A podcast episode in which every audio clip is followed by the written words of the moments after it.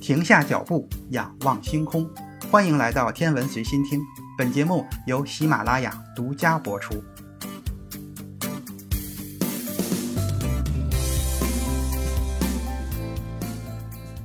各位听友，大家好。这一期节目的主要内容是中子星上的山能够有多高。中子星是大质量恒星在耗尽燃料之后坍缩形成的宇宙中最致密的天体之一。中子星的直径只有大约二十千米，但是它的质量却与太阳相当。在宇宙中，它是除了黑洞之外密度最大的天体之一。一小勺的中子星上的物质就可以重约十亿吨。像中子星这种致密的程度，可以让它有着强大的、令人难以置信的引力场，大约是地球数十亿倍。如此极端的引力，将中子星的表面。任何特征都挤压到极小的尺度上，使得中子星看起来就像是一个有着坚固外壳的几乎完美的球体。爱因斯坦的广义相对论告诉我们，有质量的物体的运动可以产生引力波。这种时空结构中的涟漪以光速传播。一直以来，科学家们都认为快速旋转的中子星是潜在的引力波发射源。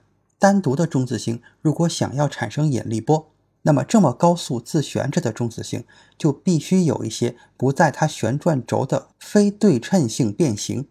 这样的变形被天文学家称之为中子星上的山。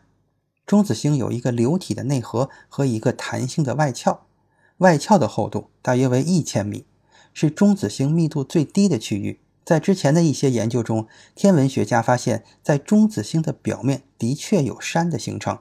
这些山形成的方式有很多种，它们可能是在中子星的外壳或内核中形成的结构，也可能是由落在中子星上的其他物质形成的结构，或者是通过非常大的内部磁场而产生并维持的结构。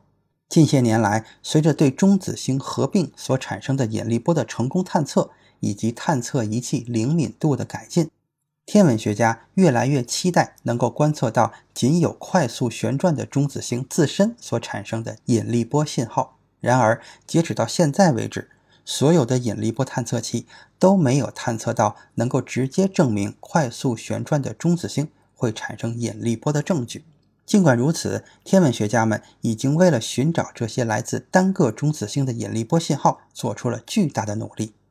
目前已经有三百五十多颗脉冲星的自转速度快到了由它们发射的引力波可以处于当前探测器的敏感频段。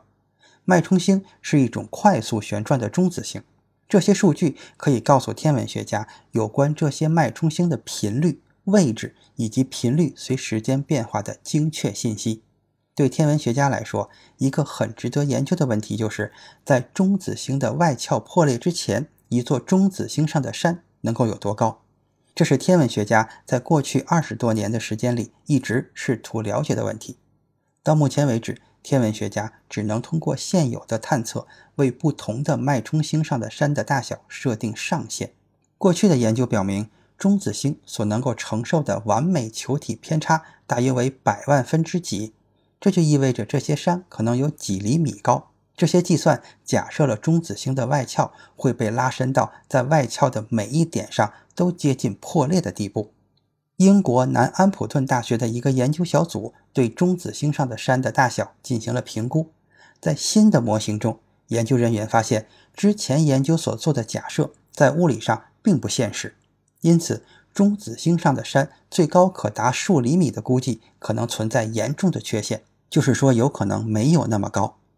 在新研究中，研究人员通过创建能够精确模拟中子星外壳的新计算机模型，预测了中子星山的大小。他们模拟能够导致山形成的各种力，通过增加力的强度观察外壳的破裂。这一过程使研究小组能够预测出中子星在不破裂的情况下所能维持的山的最大高度。他们没有像之前的研究那样，将中子星外壳上的每一点都拉伸到最大程度。而只有在某一个点上拉伸到了极限。通过新的模型，研究人员发现这些山的高度不超过一毫米，比以前认为的要小很多。以如此微小的尺寸来看，它们与其被称为山，可能更适合被称为隆起。这些隆起的小山包越小，旋转着的中子星所能产生的引力波也就越小，也就更加难以被探测到。现在，研究人员将结果以两篇论文的形式进行了提交，并且在七月十九日举行的二零二一年英国皇家学会会议上介绍了这些最新的发现。